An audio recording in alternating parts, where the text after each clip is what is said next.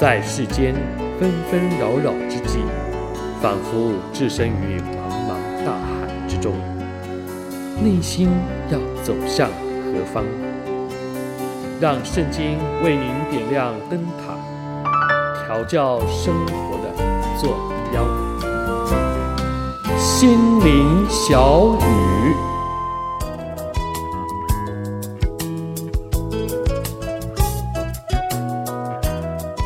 亲爱的朋友，亲爱的弟兄姐妹，大家好！又到了我们心灵小语的时间，很高兴在空中相会，我是志阳。不晓得啊，我们是否啊有过那种心爱的东西啦，或者是啊我们处心积虑积攒的追求的东西坏掉了，或者是被破坏，又或者是丢失的经验呢？前两个礼拜啊，接到大儿子打电话回来，说他的那心爱宝贝车子呢，停在学校被人可能是拿钥匙吧，或者是什么尖锐的东西，狠狠地画上了两条线。哇，在深灰色的车体侧边，很明显长长的两条白线，他非常的伤心。毕竟呢，这个是他争取很久才争取来属于他喜欢的车子，加上头款呢，也是啊、他拿出那种辛苦存来的钱来付的，所以他就想要去给人来啊、重新去钣金，把它把它弄好，找了保险以及修车厂，但是呢，估价下来不得了啊。光是自付额呢，就是一笔不小的数目。于是呢，我帮看了照片，虽然刮痕严重，但是底漆还在，还没穿透到钣金，所以只好劝说他，因为呢，这不会导致安全的问题嘛，我们自己买补漆呢，自己来补就好了。虽然不是很完美，但不会影响到钣金。同时呢，远远看，呃，也还看得过去了。因为他们那一区的治安呢也不太好，加上了车子呢都是放在户外，假如大费周章弄好了呢，哪天呢又有什么人心情不好看不顺眼又刮了，哇，那心里不是很痛。最后呢，他终于听劝了，但我就必须和他一起在春假的时候去搞定这个补漆的任务了。的确，在世上的东西真的可以说是很脆弱的。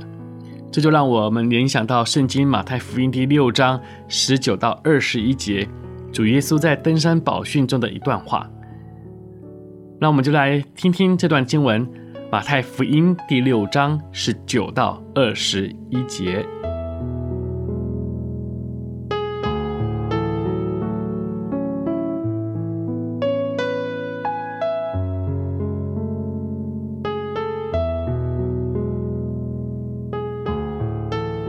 要为自己积攒财宝在地上，地上有虫子咬，能锈坏；也有贼挖窟窿来偷。只要积攒财宝在天上，天上没有虫子咬，不能锈坏，也没有贼挖窟窿来偷。因为你的财宝在哪里，你的心也在那里。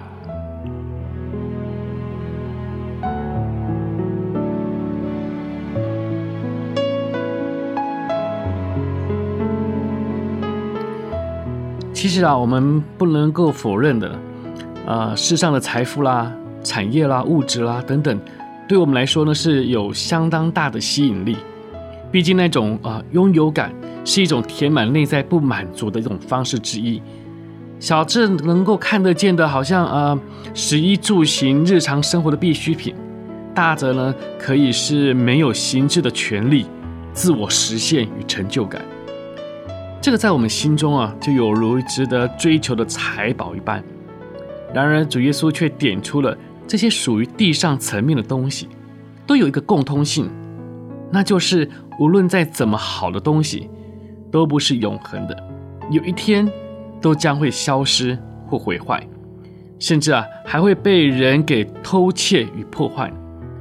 如果我们一生致力所追求的都押注在这些上面的话呢，哇！那么最终只有以失望与痛心来收场。那么什么是真正值得我们用一生致力去追求的呢？那就是能够永恒保持的这个财宝。